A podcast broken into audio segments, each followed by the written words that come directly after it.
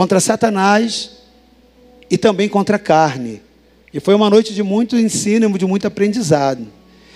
E no meio da ministração eu tive a oportunidade de lembrar um pouco do meu passado sem Cristo, porque fazia parte do enredo. Meu Deus, meu Jesus, que treva. Onde eu estaria? Onde eu estaria se não fosse Jesus? Pode ter certeza que não teria família. Pode ter certeza. Pode ter certeza. Olha, meu Deus, não tem nem o que falar. Como eu sou grato. E me emociona estar diante da mesa do Senhor, querido. Porque se havia alguém mais indigno de estar entre santos como vocês, sou eu. Pode ter certeza disso. E eu falo isso diante do Senhor que conhece a minha vida e a lástima do que foi o meu passado. E eu me alegro muito pelo poder e pela obra da cruz na minha vida. O testemunho que hoje eu, a minha esposa, nosso casamento, os nossos filhos podemos dar para que a gente possa reconhecer sempre que tudo é dele, tudo vem dele, tudo é para ele. Eu louvo a Deus pela obra que Ele fez na minha vida e eu louvo a Deus pela obra que Ele fez na sua vida e que está fazendo na nossa vida, amém? Aleluia. Onde nós estaríamos, querido? Onde nós estaríamos se não fosse o sacrifício de Jesus? Talvez esse amado que está do seu lado não estaria nem perto de você. A história teria jogado para outro lugar, mas Jesus nos traz reconciliação. Jesus nos traz perdão, traz salvação, cura. Muitos casamentos hoje estão sustentados de pé porque foi o Senhor, foi a graça. Nós estamos desde o mês passado numa série de ministrações. Todos os ministros que têm trazido a palavra de Deus aqui têm falado a respeito de lições de vida. São ministrações para que a sua fé seja fortalecida, a sua caminhada com Deus seja é, valorizada e que você viva uma vida plena e abundante. Esse é o propósito dessa série, desses dois meses dedicados a ministrar para você lições a partir de homens de Deus. Para que eu e você não tenhamos a necessidade de errar, de trilhar caminhos tortuosos, caminhos que nos faz ser é, é, opositores ao princípio e à vontade de Deus. Nós temos experiências dentro da palavra de olhar para a vida de homens de Deus e aprender. Eles trouxeram lições de vida para nós, então nós estamos nos dedicando no ensino a partir de lições de vida, e hoje não vai ser diferente, mas cada vez a gente está sempre dentro dos princípios que nós estamos compartilhando as lições, pegando uma das pessoas, um dos personagens que traz, né, é, esses ensinamentos, e hoje, diante da mesa da ceia, eu não poderia buscar nenhum outro para poder falar a não ser de Jesus. Amém? Então hoje eu quero compartilhar com você a respeito de lições de vida extraídas da vida de Jesus, para que nós venhamos a experimentar desse pão vivo e para que nós venhamos a ter a vida plena e abundante que ele sonhou e praticou para nós. Eu quero só pedir à mesa que use a versão da Bíblia NVI, tá ok? Porque aí fica um, a mesma linguagem que eu estou usando é o que vai projetar aqui, amém? Eu quero ler 1 João, capítulo 13, de versículo de 1 a 15. E por que, que eu escolhi esse texto aqui para ministrar a sua vida uma palavra? Porque ele vai falar sobre, todo esse capítulo ele vai falar sobre a última santa ceia que Jesus participou aqui junto com os seus discípulos. E ali, Jesus deixa muitas, muitos ensinos. João 13, de 1 a 15, tá ok? Jesus deixa muitos ensinos para nós, muitas lições de vida. E nós vamos extrair algumas delas. É claro que nós, impossível de extrairmos tudo aquilo que nós podemos absorver de conteúdo. Tem muito, muita coisa.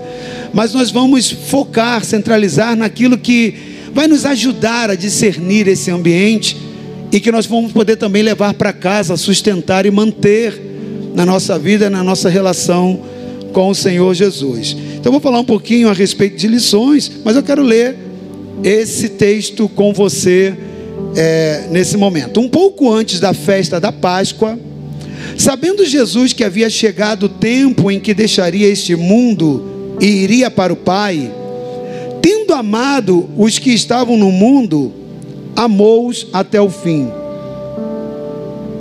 Estava sendo servido o jantar, e o diabo já havia introduzido Judas Iscariotes, filha de Simão, a trair Jesus.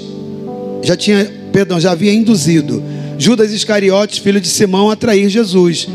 Jesus sabia que o Pai havia colocado todas as coisas debaixo do seu poder e que viera de Deus e estava voltando para Deus. Assim, levantou-se da mesa, tirou a sua capa e colocou uma toalha em volta da cintura. Depois disso, derramou água numa bacia e começou a lavar os pés dos seus discípulos, enxugando-as com a toalha que estava em sua cintura. Chegou-se a Simão Pedro, que lhe disse: Senhor, vais lavar os meus pés? Respondeu Jesus: Você não compreende agora o que eu estou lhe fazendo. Mais tarde, porém, entenderá. Disse Pedro: Não, nunca lavarás os meus pés. Jesus respondeu: Se eu não os lavar, você não terá parte comigo. Respondeu Simão Pedro: Então, Senhor, não apenas meus pés, mas também as minhas mãos e a minha cabeça.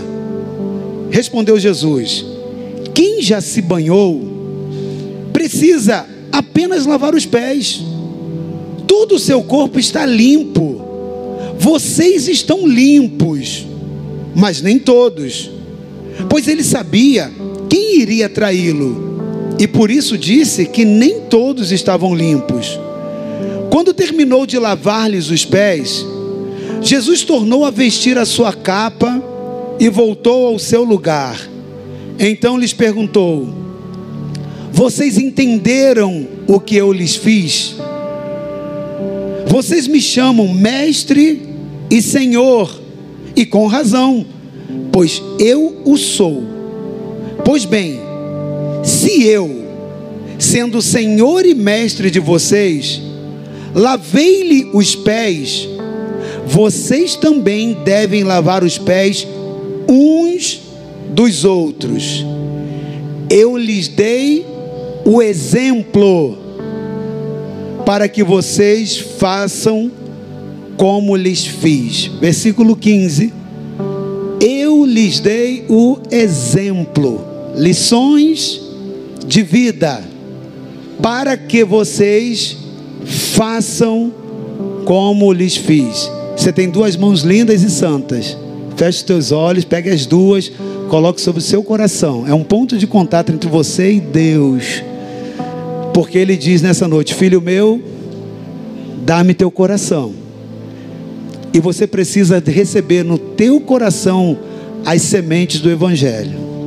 E se o Espírito vier com uma oração sincera, que você faça ele agora.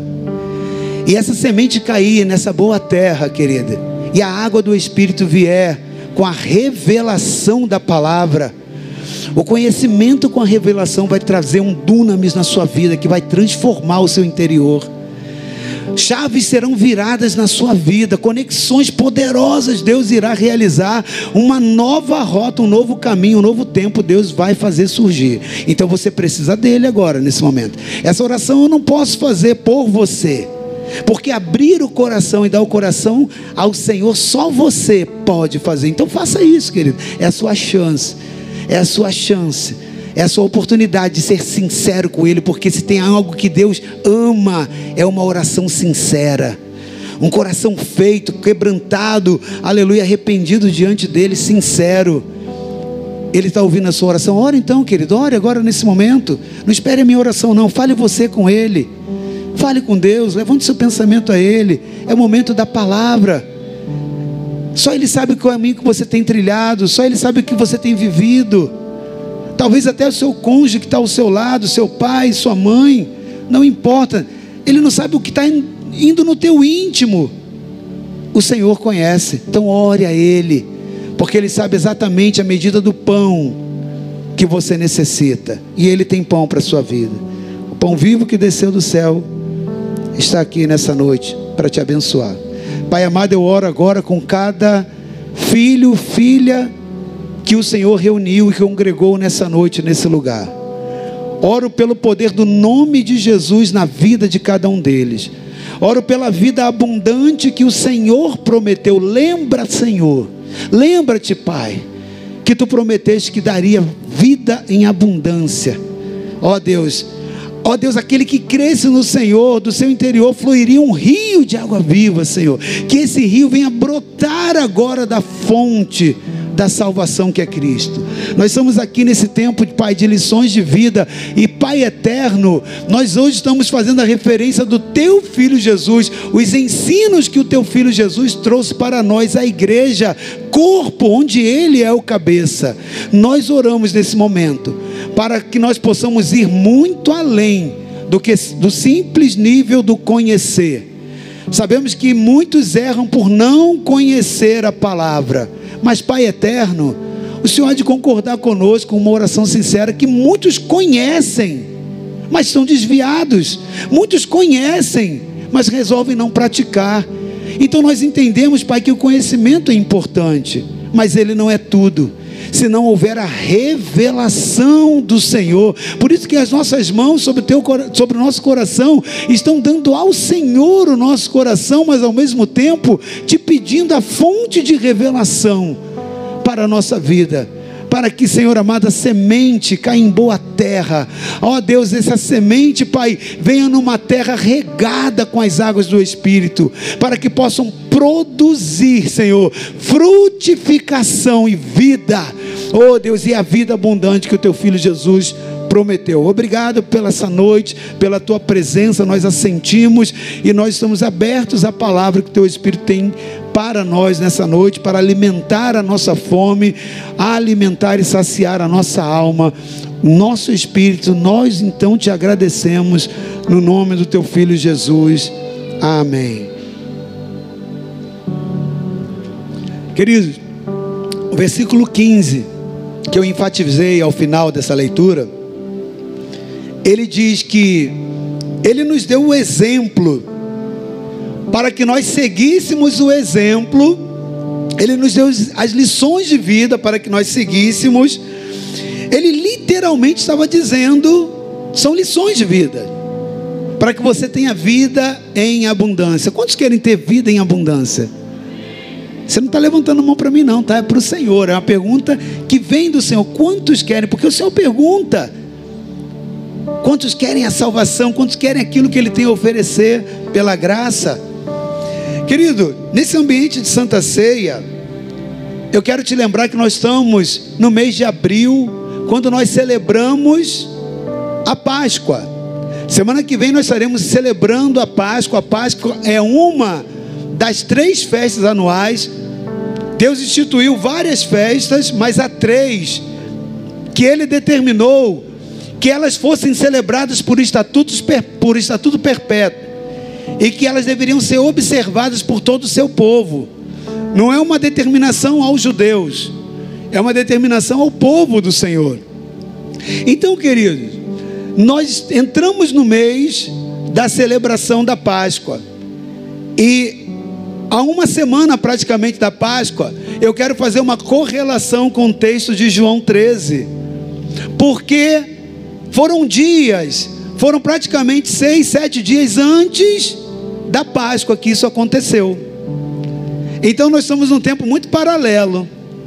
Eram dias que antecediam a Páscoa, essa Santa Ceia, e calhou de nesse mês cair exatamente na mesma diferença, quase de dias, né? Então, queridos, nessa noite eu creio, por aquilo que Jesus me mostrou, que Ele está fazendo exatamente conosco é tirando a toalha hoje e lavando novamente os nossos pés como seus discípulos. Sabe, é um ambiente que vem trazendo uma analogia de fatos, de, de entendimentos e de acontecimentos também. E ele diz nesse ambiente que ele deixou exemplos para que nós pudéssemos seguir. Ou seja, naquela Santa Ceia, Jesus deu lições de vida. E hoje, semana antes né, da Páscoa, ele nos reúne para nos dar lições de vida. Com o mesmo ambiente, com a mesa posta, com o ambiente da Santa Ceia.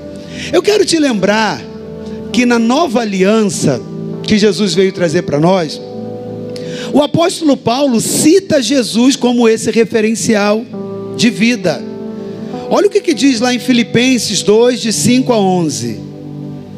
Seja a atitude de vocês a mesma de Cristo Jesus, que, embora sendo Deus, não considerou o ser igual a Deus, era igual a que devia pegar-se mas esvaziou-se a si mesmo, vindo a ser servo, tornando-se semelhante aos homens. E sendo encontrado em forma humana, humilhou-se a si mesmo e foi obediente até a morte morte de cruz. Por isso Deus o exaltou à mais alta posição e lhe deu um nome que está acima de todo nome, para que ao nome de Jesus se dobre todo o joelho no céu e na terra e debaixo da terra, e toda língua confesse que Jesus Cristo é o Senhor, para a glória de Deus Pai. Então o apóstolo Paulo ele cita que Jesus foi exatamente essa referência de lições de vida. E ele começa a dizer agora: olha, vocês devem ter o mesmo comportamento, o mesmo sentimento que houve em Cristo Jesus. Como lições de vida, ele é um modelo. Jesus foi apresentado como modelo para ser seguido.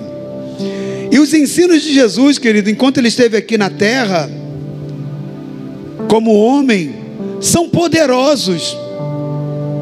São ensinos que há um pouco mais de dois mil anos têm transformado, têm revolucionado na terra a vida de homens, transformado famílias transformado realidades, tirado pessoas das trevas, da escuridão, do lamaçal e colocado em uma posição digna, elevada. Quantas coisas maravilhosas, quão diferente foi a terra depois da vinda de Jesus, querido. Por tudo aquilo que ele veio ensinar e comunicar, ele veio buscar e salvar aquilo que se havia perdido, ele veio trazer reconciliação. Então, querido, de uma forma que muitas das vezes contrariava ao sistema, porque Jesus veio trazer uma forma de comunicar os mandamentos baseado no amor. E aquilo contrariava todo o sistema de relação entre judeus, entre gregos, entre a sociedade que estava ali habitando em Jerusalém e onde chegou depois o Evangelho até os confins da terra.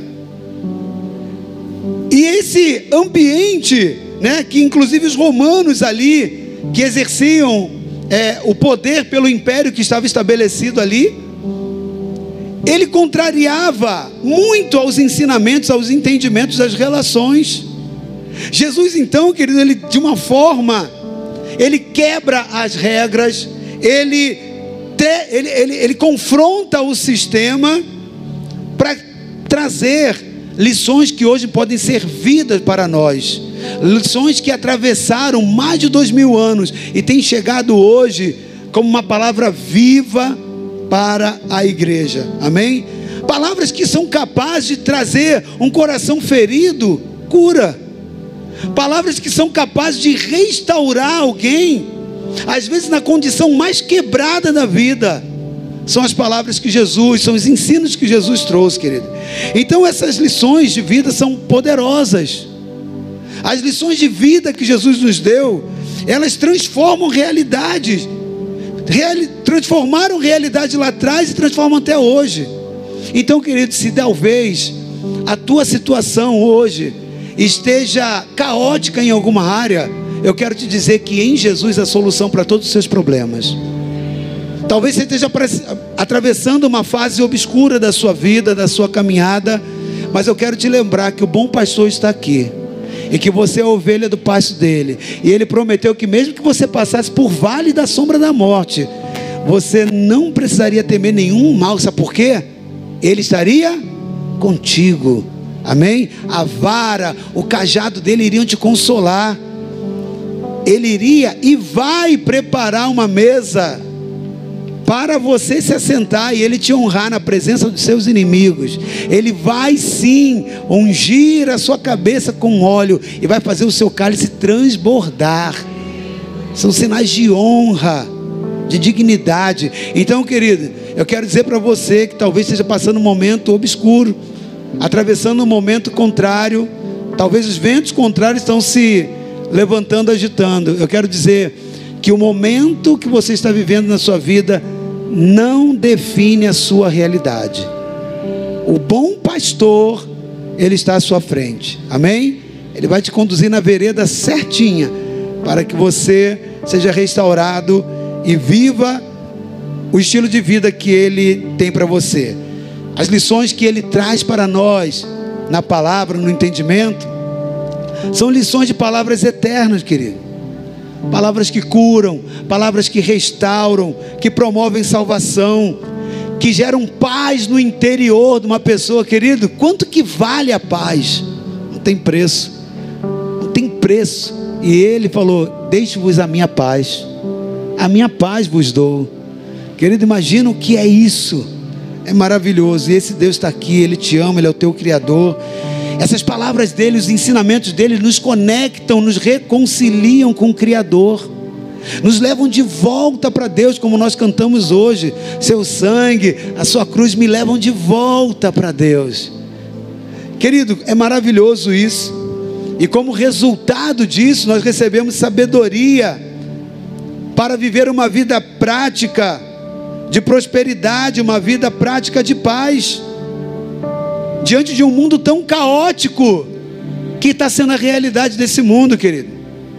Agora, é claro que dentro desse texto dessa noite, seria impossível, nesse texto que nós lemos de João 13, impossível conduzir você a todas as lições de vida que Jesus deixou, desde que ele nasceu até o momento da sua morte, da sua crucificação. Então seria demagogia achar que a gente iria conseguir trabalhar tudo isso, para levar todas essas sementes.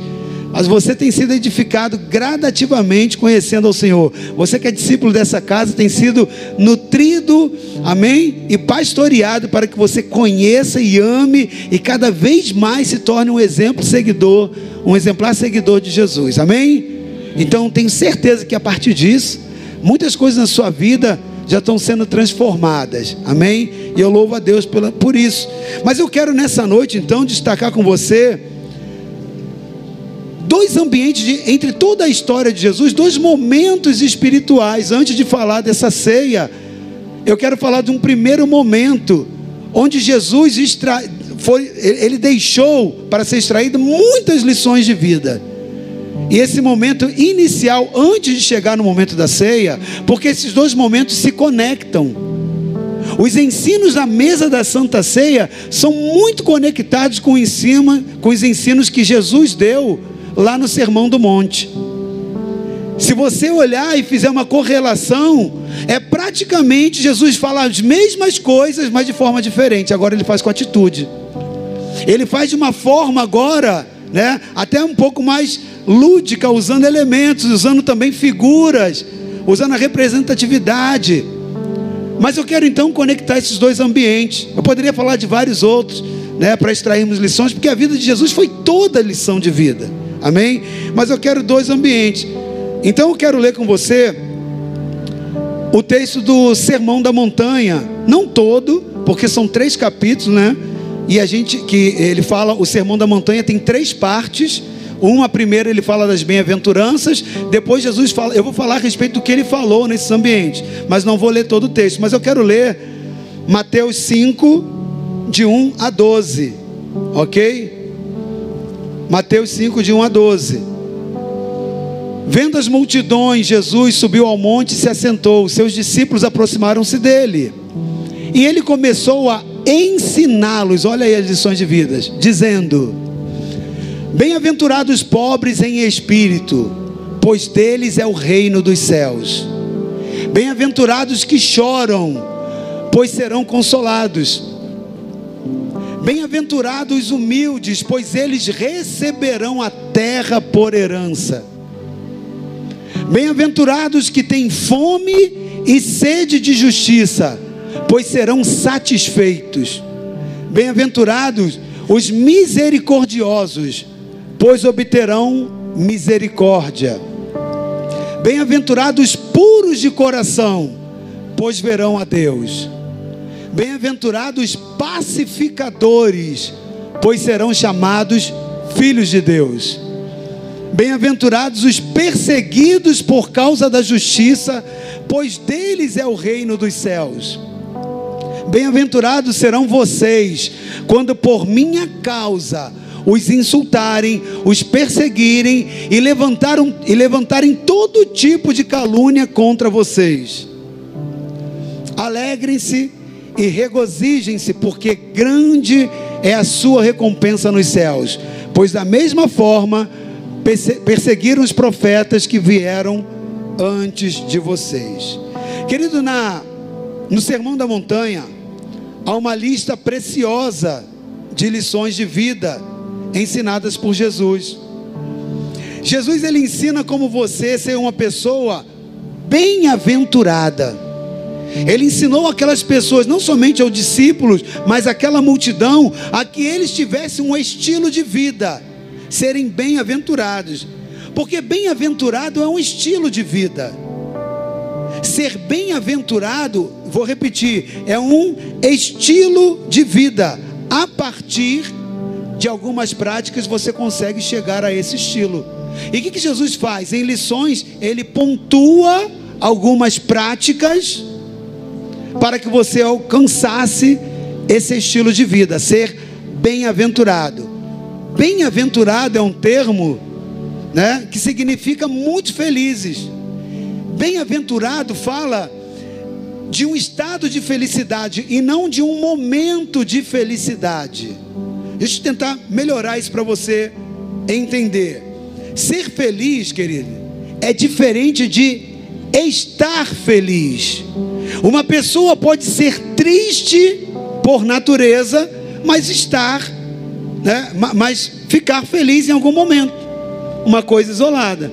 Então, eu vou repetir para você entender. Ser feliz é diferente de estar feliz, porque ser feliz é um estado. E bem-aventurado é exatamente isso, é um estado, não é um momento. Então é um estado de quem alcançou a condição de bem-estar. Jesus começou a dar lições de vida para que aquelas pessoas tivessem uma vida com bom-estar. Ter bem-estar, o sentimento de estar bem, independente da situação.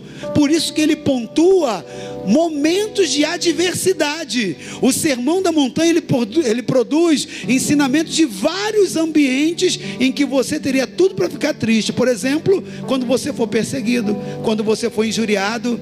Quem é que fica assim? Estou perseguido, estou injuriado. Estão né? insultando, estão falando mal de mim. Ó, oh, estão arrebentando meu nome lá na internet. Estão inventando um monte de coisa. Você fica assim? Não é, querido. Jesus começou a pontuar momentos e dizendo: Ei, se vocês fizerem isso, você vai ser bem-aventurado. Ou seja, você vai alcançar um estado de bem-estar que, independente dessa circunstância, o que vai ser produzido em você vai ser permanente. Vai ser permanente. Então Jesus estava preocupado com o bem-estar dos seus discípulos. Querido, você está passando por essa luta, mas Jesus está preocupado com o seu bem-estar. Ele está preocupado com você. Você não está sozinho nessa batalha, nessa parada, não. Ele está com você, querido. Agora, quais são as instruções deixadas como lição de vida? E os seus benefícios gerados? Pode colocar outra telinha ali, ok? Ele começa a dizer as condições que nós deveríamos ter, as posições que nós deveríamos gerar. Ele começa a dizer: primeiro vocês precisam ser pobres em espírito. Você quer ser bem-aventurado? Ninguém quer, só eu. Você quer viver uma vida permanente de bem-estar? Sim ou não? Então ele diz: bem-aventurados são os pobres em espírito. O que, que é ser pobre em espírito, querido? Presta atenção. É aqueles que chegam diante de Deus e reconhecem a sua miséria sem Deus. Ser pobre de espírito não tem nada a ver com economia, com grana, com finanças, não tem nada, nada, nada a ver com isso. É uma pessoa que consegue entender na sua história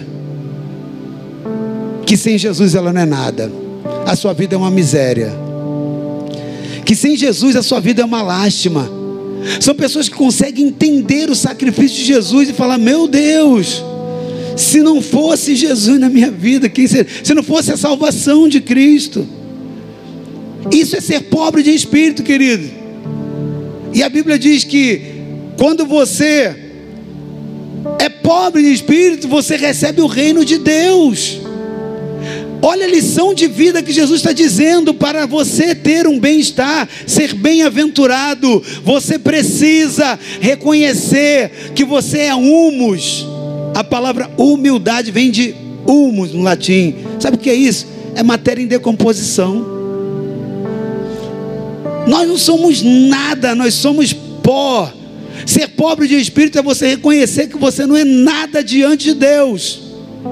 Ah, pastor, que isso? Mas eu sou filho de Deus. Eu sou, claro, você é isso tudo porque ele te fez assim. Mas sem a natureza de Deus. E é exatamente isso. Se não, ser pobre em espírito é exatamente isso. É você entender que você é o que é hoje, poderoso em Deus, mais que vencedor. Você é né, um conquistador, porque Ele está na sua vida. Porque sem Ele você não é nada. Sem Ele a sua vida é uma miséria. Então Ele diz: quer ser bem-aventurado, quer ser feliz, quer ser bem-sucedido, seja pobre em espírito. Chegue diante de Deus de forma não soberba. Reconheça que tudo é dele, vem por ele e é para ele. Reconheça que aquilo que você tem de bom na sua vida não é por você mesmo, é porque é ele, veio dele, ele te amou primeiro. Bem-aventurado estado de vida que alcança a condição de bem-estar. Ei, Jesus está te dando uma poderosa lição de vida. Ele está preocupado com o seu bem-estar, querido. E a primeira coisa que ele te pontua é te fazer a reconciliação com Deus, porque ser pobre em espírito é você se humilhar diante de Deus, reconhecendo que a sua vida vem dele e é por ele que você é sustentado e é para ele que você vive. Amém? Então, tal qual na ceia, que Jesus vai promover a reconciliação, ele agora começa a dizer para aquele povo que eles não vão chegar diante de Deus nessa condição, se não entenderem que no seu espírito, na sua vida, sem Jesus, não é nada. Querido, a sua família só está de pé porque foi Jesus. A sua saúde só está em dia porque foi Jesus. Mesmo que você esteja vivendo por batalha aí, enfrentando alguma enfermidade, mas Ele é poderoso para te curar. E você tem um Deus que você pode orar e Ele vai responder. Que tudo vem dele, amém? Glória a Deus. É você reconhecer para viver o bem-estar e alcançar, porque a Bíblia diz que quando você é pobre em espírito, quando você reconhece que tudo vem de Deus, você ganha a validação do reino de Deus na sua mão, porque deles é o reino de Deus. Ele também diz: Bem-aventurados os que choram. O que, Jesus estava falando? Né? Não estava falando daquele que qualquer coisa abre o berreiro. Não, querido, preste atenção. Está ali, ó. São aqueles que são quebrantados de coração. Essa é uma linguagem figurativa não necessariamente para aquele que deixa um monte de lágrimas, que tem uma emoção mais aflorada, não é isso não. Ele está falando de uma condição de vida, de quebrantamento. Porque tem muita gente que às vezes cai lágrima, lágrima, lágrima, mas já diz né, o ditado popular aí que é lágrima de crocodilo. Não adianta você derramar um monte de lágrimas se não houver arrependimento coração contrito, coração quebrantado. Então Jesus estava se referindo a esses que choram, são pessoas de coração quebrantado. Você quer, aleluia, ser dentro do reino ser consolado por Deus, porque a Bíblia diz que bem-aventurado aqueles que choram, porque eles serão consolados. Ou seja, o consolador vai conseguir acessar a sua vida. Quem é o consolador, querido? O Espírito Santo. Quando você tem um coração que não se quebranta diante de Deus, o Espírito Santo não consegue fazer a, sua, a obra na sua vida. E há pessoas que têm um coração como uma verdadeira muralha, impedindo a ação do Espírito Santo. Ora, como que ele vai chegar para quebrantar né, e para consolar a sua vida, se não for através de uma posição de quebrantamento? Então, bem-aventurado, Jesus estava ensinando, você precisa chorar na presença de Deus. E quando eu digo chorar na presença de Deus, mais uma vez, querido, sem querer ser redundante, mas para te dar ensino prático, não significa as lágrimas da emoção, porque não é o choro da alma, é o choro do espírito, ok? Que se chama quebrantamento. Isso te, der, isso te gera a oportunidade de você ser consolado. Ele também diz: bem-aventurado os humildes. Os humildes. E ele dá uma informação: eles vão receber a terra por herança, eles vão receber aquilo que é prometido para ele, eles vão receber aquilo que é a posse, o lugar de se estabelecer, é pela humildade. Jesus estava dizendo: ei, existe uma chave de conexão para posse, que se chama humildade. Lembra que eu falei do humus? Matéria em decomposição, humildade vem disso. É derivada dessa palavra, ok? Que significa em decomposição, ou seja, eu consigo entender que tudo que eu tenho vem dele. Então, humilde, ele não tem a ver com condição financeira, porque existe muito pobre que é soberbo. Humildade não tem a ver com condição financeira. Humildade tem a ver com postura de vida diante de Deus e diante dos homens. De entender cada um semelhante ao outro. Lembra do ambiente da Santa Ceia? Jesus tira a toalha e fala: do jeito que eu estou fazendo, vocês têm que fazer uns aos outros. Vocês têm que ter humildade, porque para você lavar os pés de uma outra pessoa, você tem que se abaixar até o nível mais baixo até o nível mais baixo diante dela. E para isso você tem que dobrar a sua cervical. Sabe quando Deus contrariava, eu falei isso na quinta-feira para quem esteve aqui no culto. Quando Deus falava assim: Esse povo é um povo de dura cerviz. O que, que significa isso? Coluna cervical. Você faz uma força que for, o cara não se dobra, ele se enrijece, não se prostra. E para você lavar os pés de uma outra pessoa, você tem que dobrar sua cervical. Para você chegar diante de Deus, querido, sem humildade, você não consegue. Porque você não se dobra diante dele. Então o povo de dura serviço é aquele que é obstinado, não se quebranta, não se dobra diante de Deus nem diante do irmão. Olha como que o Sermão do Monte tem muita conexão.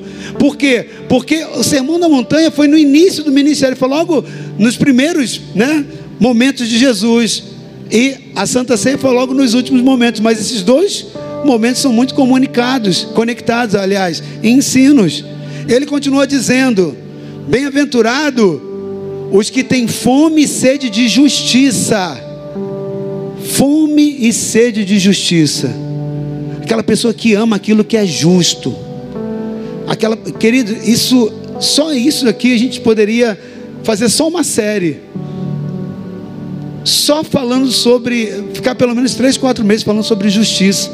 Porque justiça, querido, é a base do trono de Deus. Justiça está na base do trono de Deus. O reino de Deus é um reino de justiça. Nós cantamos aqui. Nós cantamos nessa noite a respeito do reino de Deus, querido.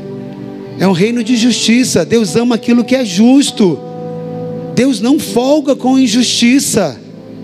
Nós precisamos aprender a nos relacionar com Deus. A gente não ganha nada de forma ilegal, se não for da forma correta. E ele diz que aqueles que têm fome e sede de justiça, esses que praticam aquilo que é justo, há uma promessa que eles serão satisfeitos. Eles serão satisfeitos. Sabe, tem muita gente que às vezes se sente numa situação assim de inconformado, mas não porque sabe que pode alcançar mais, não. Mas por mais que se tenha, não consegue se sentir plenamente contente. Há um vazio, há um buraco, há uma ausência interna que não se preenche com carro, com bem, com dinheiro. E para isso, querido, você precisa entender que praticar a justiça é importante para que você alcance o, o estilo de vida, o bem-estar, fazer aquilo que é justo. E olha que isso tem um preço muito grande, tá ok? Fazer aquilo que é justo, porque muitas das vezes, querido, muitas das vezes, olha, eu quero abrir um parênteses aqui para te ensinar.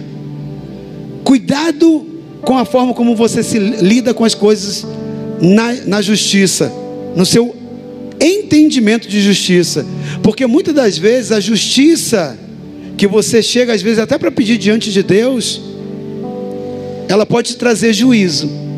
Se Deus aplicar plenamente a justiça, sabe por quê? A justiça ela vai muito da ótica daquele que chega diante de Deus, porque existe, assim como a verdade, existe a sua verdade e a verdade do outro. Existe a sua verdade, a verdade do outro e uma terceira verdade, que é a verdade soberana, daquele que vê os dois olhos, dos dois lados. Justiça é a mesma coisa, querido. Então tem muita gente que chega diante de Deus e fala: Senhor, faz justiça.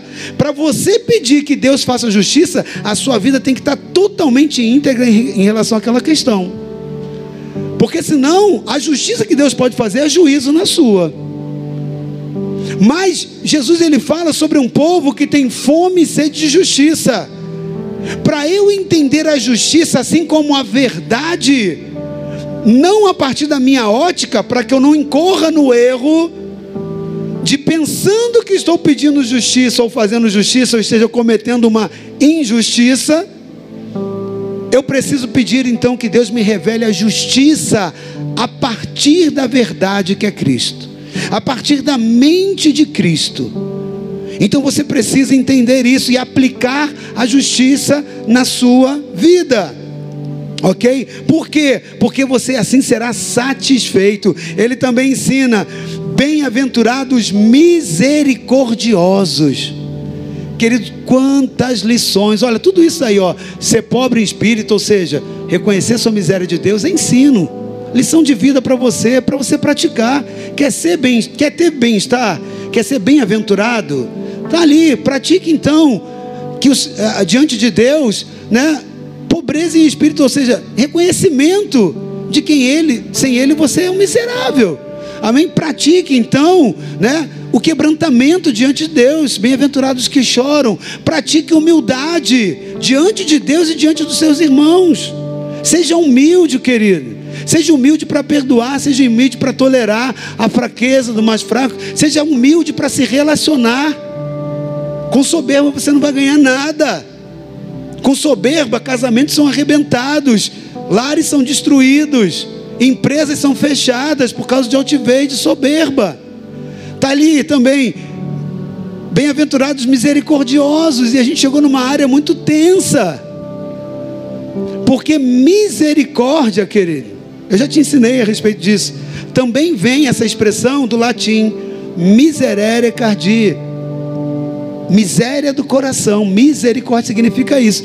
Miséria do coração. É você olhar para o outro e falar, cara ele está fazendo isso, mas podia ser eu no lugar dele.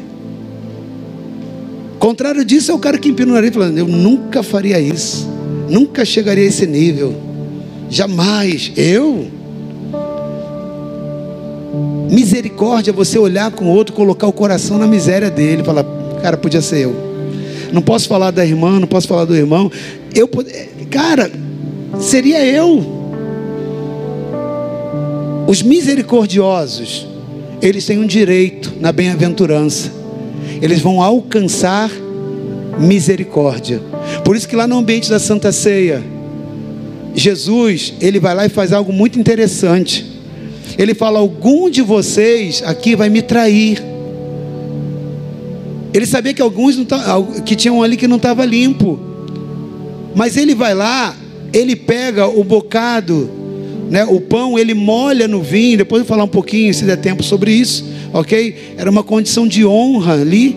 E coloca o bocado molhado no vinho. O vinho te lembra o que? O sangue de Jesus. Ele estava oferecendo a oportunidade, a chance do cara mudar antes de errar. Jesus já sabia que ele seria traído. Ele falou assim: Cara, eu estou te dando uma chance. E o sangue que eu vou derramar já é por você. Está aqui, ó, molhou, botou na boca. Era a chance que Judas teria para não negar Jesus e se arrepender. Mas, querido, isso não aconteceu por causa daquele coração que estava trancado para o que o Espírito Santo queria fazer. Preste atenção. Jesus foi misericordioso e ensinou que nós deveremos usar de misericórdia. Foi no ambiente da ceia. Foi no ambiente da ceia que ele estava exercendo misericórdia para aquele que queria traí-lo. Às vezes a gente está sendo traído por um irmão que às vezes tem um nível mais baixo da, de fé, às vezes não, não chegou numa maturidade, numa estatura que nós já pelo tempo alcançamos em Deus. E às vezes o irmão fala da gente ou faz alguma coisa e tal. Aí o cara embirra, ah, vou sair da igreja, não sei o que e tal. Ou às vezes é duro com a pessoa, cruel com a pessoa, sem entender o nível da condição, da miséria espiritual que aquela pessoa está passando. E aí não exerce a misericórdia, não coloca o coração sobre a miséria dela, dizendo, poderia ser eu. Mas se coloca numa posição de juiz, de julgador, para não, fez isso, agora merece é isso. Então Jesus estava na Santa Ceia, molhando ali e botando na boca de Judas aquele bocado, molhou no vinho, símbolo da aliança, dizendo: Cara, eu sei que você vai me trair, mas eu tenho uma aliança com você. Se a aliança no coração de Judas estava sendo quebrado dele para Jesus, Jesus está dizendo: o que não, não é sobre mim, é sobre você, porque sobre mim eu tô cada um dá aquilo que tem. Jesus estava dando aquilo que ele tem. Consegue entender? Você está me entendendo? Porque às vezes você fica esperando a retribuição. Eu vou fazer isso pelo fulano que já fez isso comigo? Nunca. Não é misericórdia. Misericórdia é você falar para o cara. Você está vendo que o cara vai quebrar aliança contigo, está trilhando aquele caminho. Cara, eu tô, eu, cada um dá o que tem. Eu continuo, com, eu continuo mantendo a minha aliança. Mesmo sabendo que seu coração está sujo. O que eu tenho é isso para você. Eu estou te dando uma chance de se arrepender. É colocar o coração ali, querido, ser misericordioso. Quando você faz isso, o que, que você alcança? Misericórdia. Se você planta misericórdia, querido, você vai colher o quê? Você vai colher o quê? Misericórdia. Tem gente querendo colher misericórdia, mas não quer plantar misericórdia. Tem gente querendo colher perdão, mas não semeia perdão que você vai querer exigir? Isso incorre ali em você não exercer fome e sede de justiça. Porque se você não quer perdoar a uma pessoa, você não tem fome e sede de justiça. A justiça que está prevalecendo é sua pessoal, não a justiça de Deus. Porque Jesus te perdoa. Jesus faz com você e comigo todos os dias, nessa semana mesmo. Ontem eu estava de madrugada orando, e Jesus colocando lá o pãozinho lá no, no vinho e colocando na minha boca de novo, falando: Te perdoo, eu te dou outra chance. Estava lá eu, me humilhando diante de Deus, Senhor.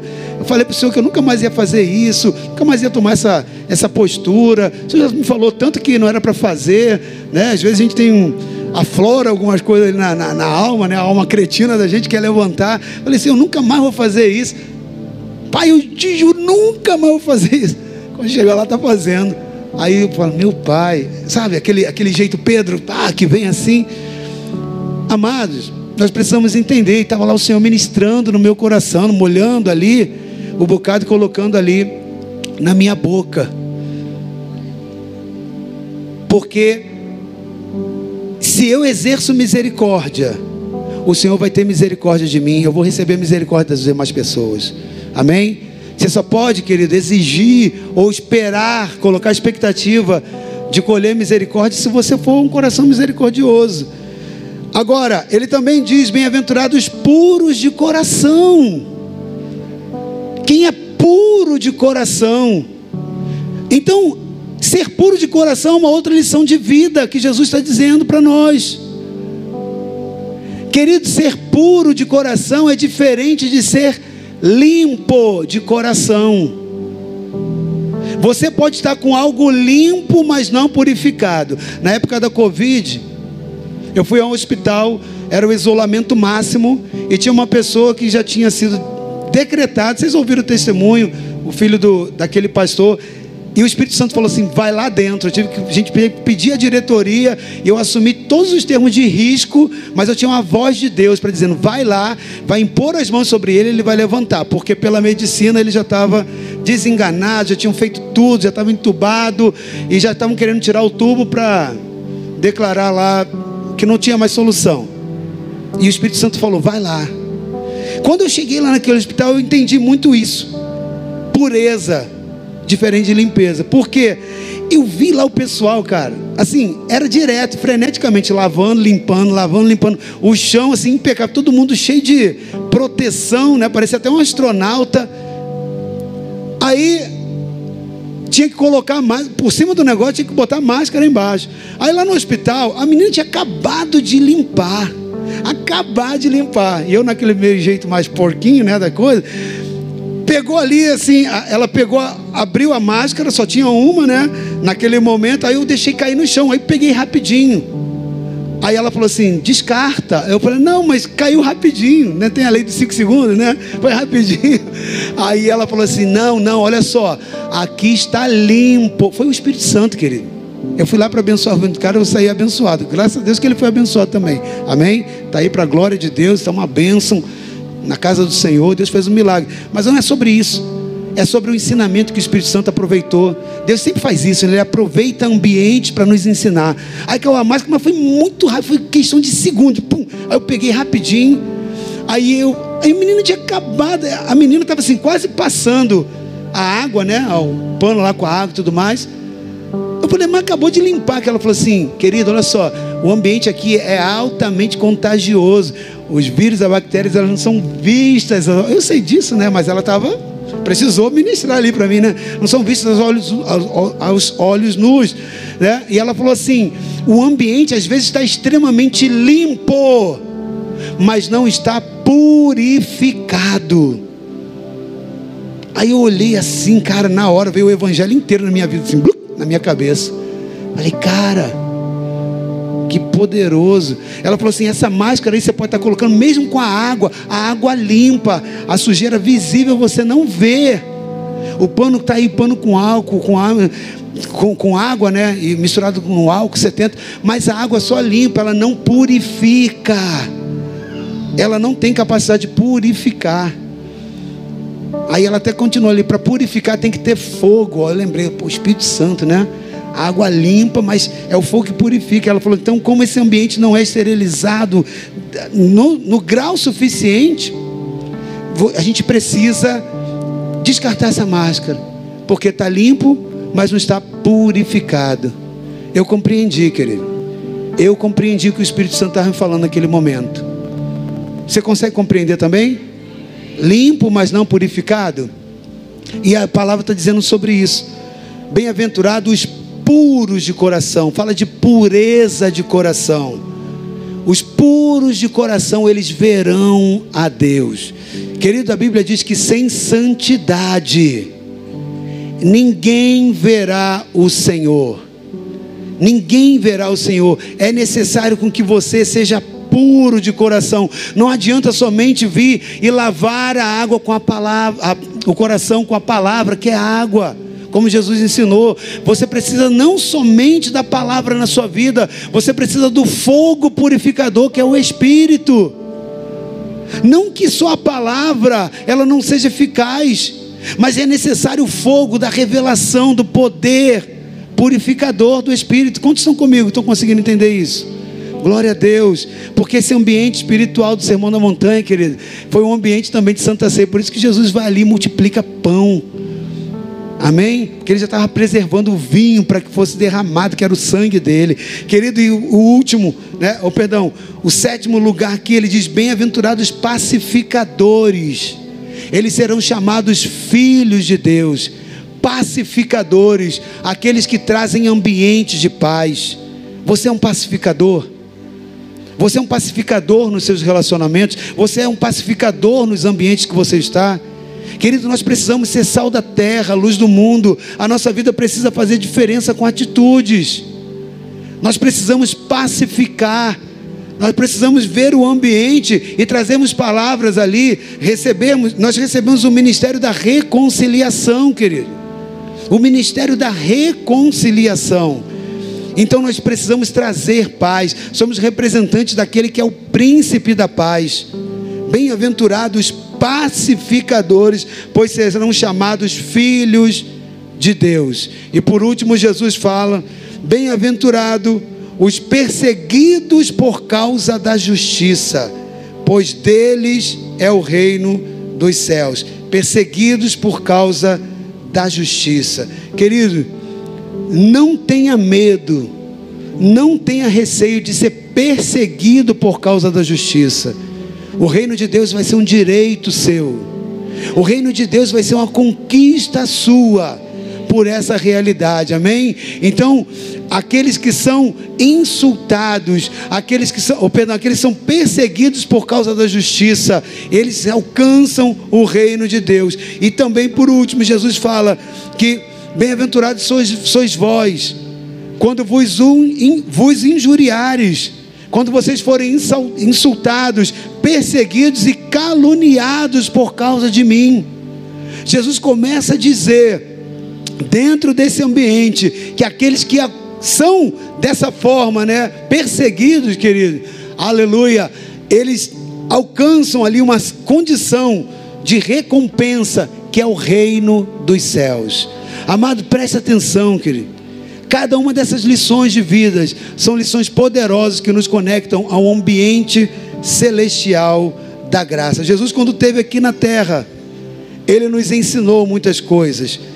Entre o sermão da montanha e entre esse ambiente da Santa Ceia que nós lemos em João capítulo 13, Jesus ensinou muitas coisas aos seus discípulos. Quando você começa a ver esse sermão da montanha, ele tem ensinamentos complementares ainda ali na montanha. Jesus ensina aos seus discípulos e àquela multidão que eles deveriam ser o sal da terra e a luz do mundo. São lições de vida que nós, queridos, ainda que nós não tenhamos tempo para falar hoje, mas você sabe o quanto é importante ser sal da terra e luz do mundo. Jesus ele disse também que a nossa justiça deveria exceder a justiça dos fariseus. Os fariseus eles eram aplicados em, em, na lei, no conhecimento da lei, em cumprir a regra da lei. Mas Jesus ele diz que a nossa justiça teria que exceder. Por quê? Porque nós deveríamos fazer isso não pela lei, mas pela graça. Você só excede a justiça de um fariseu quando você coloca graça. O que, que é graça? É favor não merecido. O que, que eu e você merecemos, querido? A gente não merecia estar sentado nessa mesa, não. Quantos pecaram nesse mês, da última ceia até hoje? Só eu? Eu pequei, querido. Acabei de falar para você que Jesus molhou um bocado de pão nessa madrugada que eu estava ali orando e, e colocou na minha boca, falando, cara, te dando mais uma chance. Eu pequei. Quantos pecaram? Só eu? Eu não queria. O pecado é um acidente na nossa vida. Mas a Bíblia diz que o salário do pecado é o quê? A morte. Então o que eu e você merecemos? É estar sentado nessa mesa? Não. Se, for, se Jesus for nos tratar por merecimento, a única coisa que eu e você merecemos é o salário do pecado. Só que Ele não nos trata por merecimento, Ele nos trata pela filiação. Você é o que é por ser filho. Você tem direito ao que tem só porque você é filho. É igual o teu filho bagunceiro, teu filho que malcriou e tal.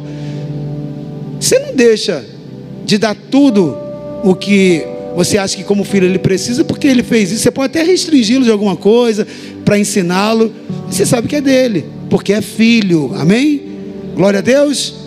Querido, nós já estamos avançando para o final, mas eu quero ainda te falar algumas coisas. Jesus nos ensinou, olha as lições de vida, que além de nós exercermos a justiça dos fariseus, nós deveríamos sempre buscar reconciliação. Jesus ensinou sobre a dureza do coração, quando ele explicou a respeito do divórcio.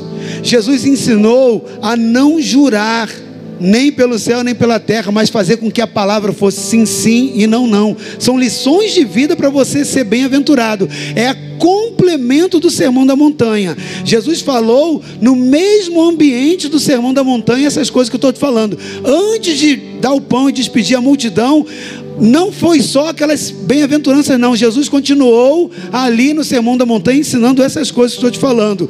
Jesus, ele ensinou, além de não jurar, né? Mas a sua palavra ser sim, sim, não, não. Ele te ensinou que você deve amar ao próximo, mas também amar ao seu inimigo. Porque amar o próximo é muito fácil. Agora, amar o inimigo que te persegue, não. Mas Jesus vai lá e quebra o sistema, dizendo: não, ame teu inimigo também. Ali no Sermão da Montanha, Jesus ele ensinou a respeito da generosidade em dar esmolas. Pegar aquela pessoa que você não conhece, sem relação nenhuma, mas olhar com generosidade e apoiar no momento da crise, da dificuldade. Ele ensinou sobre a necessidade de uma vida de oração.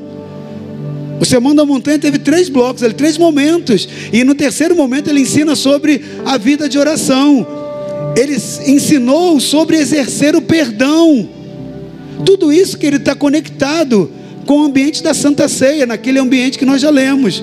Ele ensinou a respeito da forma correta do jejum, que a gente não deveria jejuar para os homens ver mas pelo contrário, lavar o rosto, chegar íntegro diante das pessoas, mas saber que é diante de Deus que a gente tem que se humilhar e quebrantar.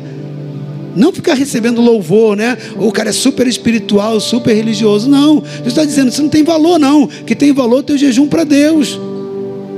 Ele ensinou também a você não acumular tesouro nessa terra, mas juntar tesouro nos céus. Ele ensinou a você lições de vida sobre os seus olhos, dizendo que você tem que ter cuidado com aquilo que você vê gerenciar aquilo que você olha. Ele ensinou ali no Sermão da Montanha que você não pode servir a dois senhores.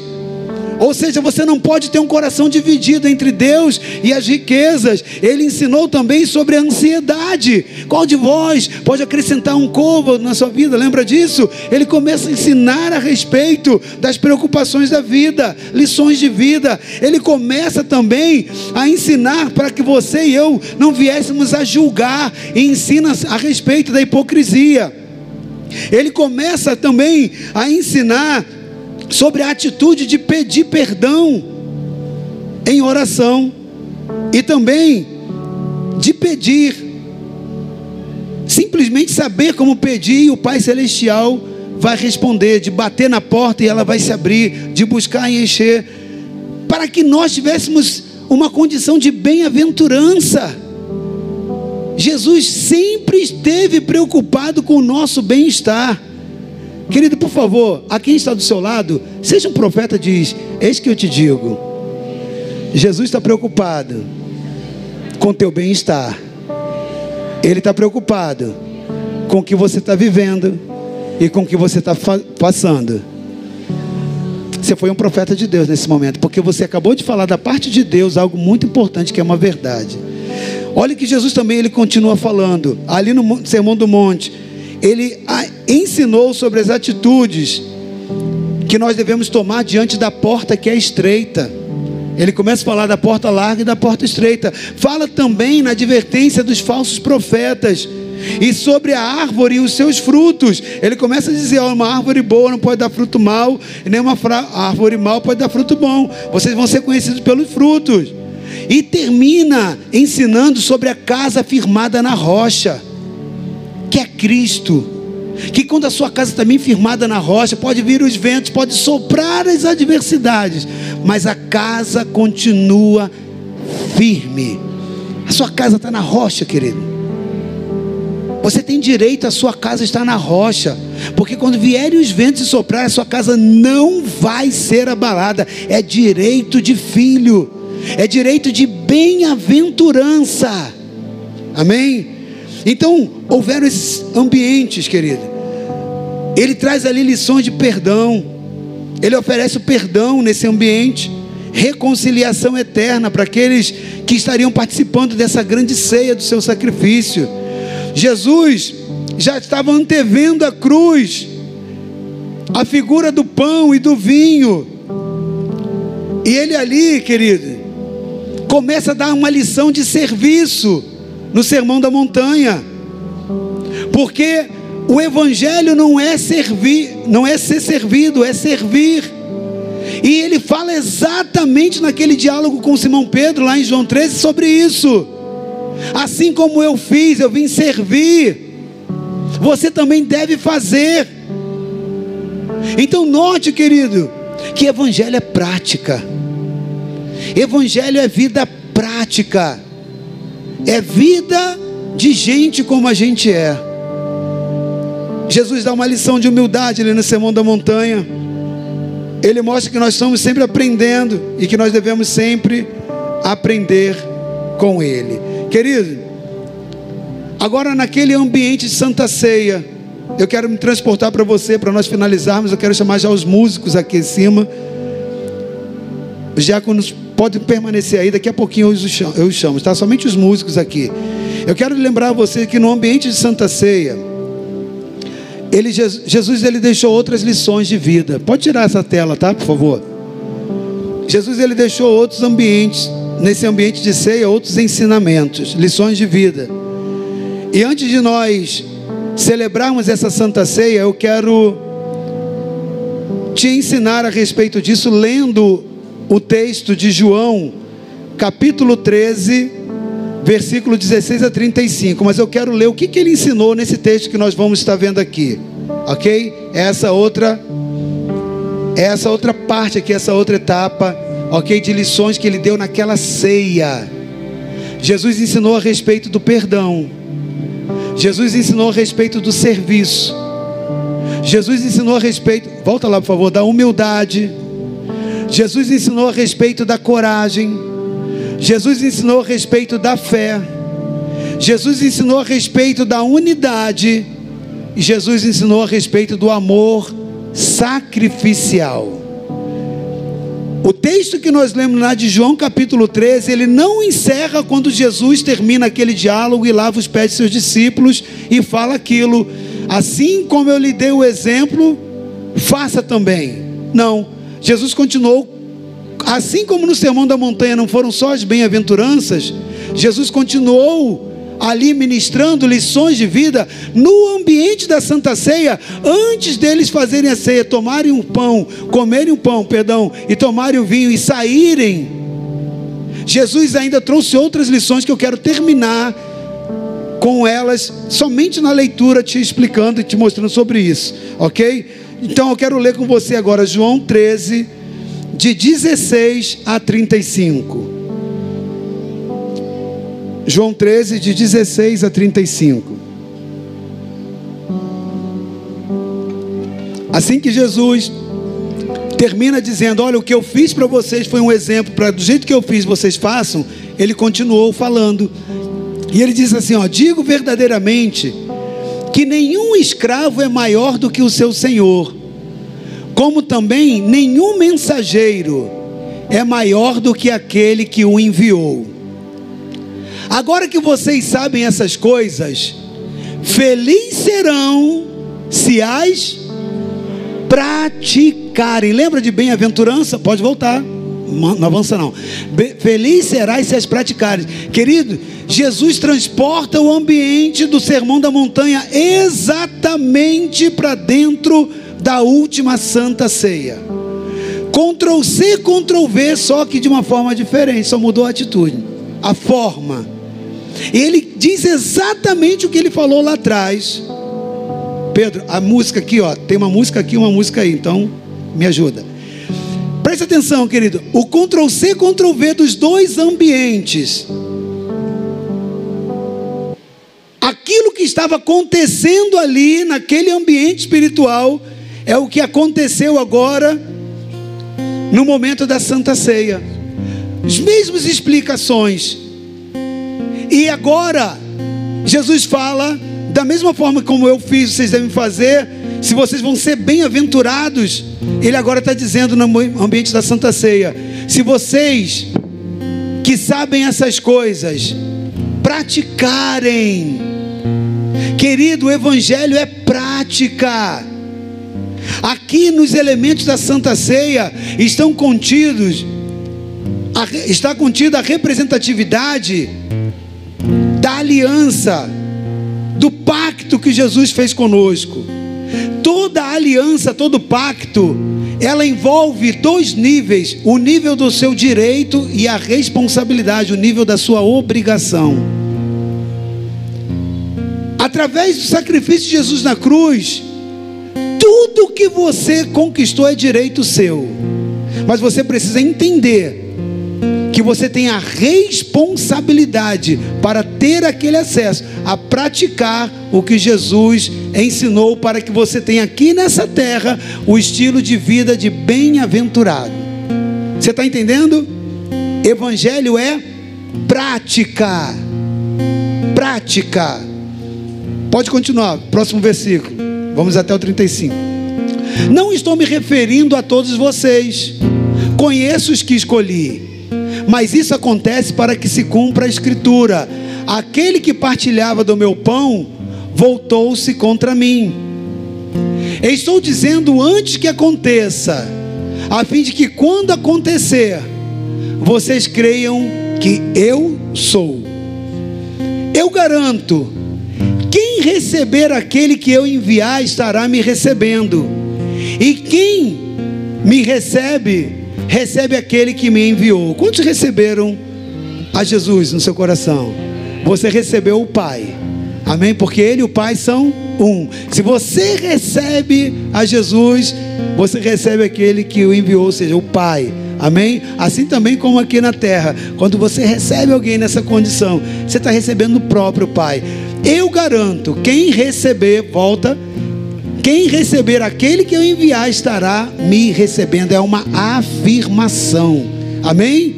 Tome posse disso. Pode avançar o próximo versículo.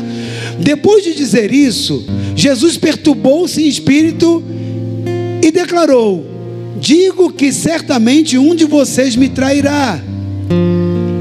Seus discípulos olharam uns para os outros sem saber a quem ele se referia. Um deles, o discípulo a quem Jesus amava, estava reclinado ao lado dele. Simão Pedro fez sinais para esse discípulo, como a dizer: pergunte-lhe a quem ele está se referindo. Inclinando-se Jesus, perdão, inclinando-se esse discípulo para Jesus, perguntou-lhe: Senhor, quem é? Respondeu Jesus: Aquele que eu der esse pedaço de pão molhado no prato. Então molhando o pedaço de Jesus, perdão, molhando o pedaço de pão, deu a Judas Iscariotes, filho de Simão. Tão logo Judas comeu o pão, Satanás entrou nele. O que você está para fazer? Faça depressa, disse-lhe Jesus. Mas ninguém à mesa entendeu porque Jesus lhe disse isso. Visto que Judas era o encarregado do dinheiro, alguns pensaram que Jesus estava lhe dizendo que comprasse o necessário para a festa ou que desse algo aos pobres. Assim que comeu o pão, Judas saiu e era noite. Depois que Judas saiu, Jesus disse: Agora o filho do homem é glorificado e Deus é glorificado nele. Se Deus é glorificado nele, Deus também glorificará o Filho nele mesmo e o glorificará em breve. Meus filhinhos, vou estar com vocês apenas mais um pouco. Vocês procurarão por mim, e como eu disse aos judeus, agora digo a vocês: para onde eu vou, vocês não podem ir.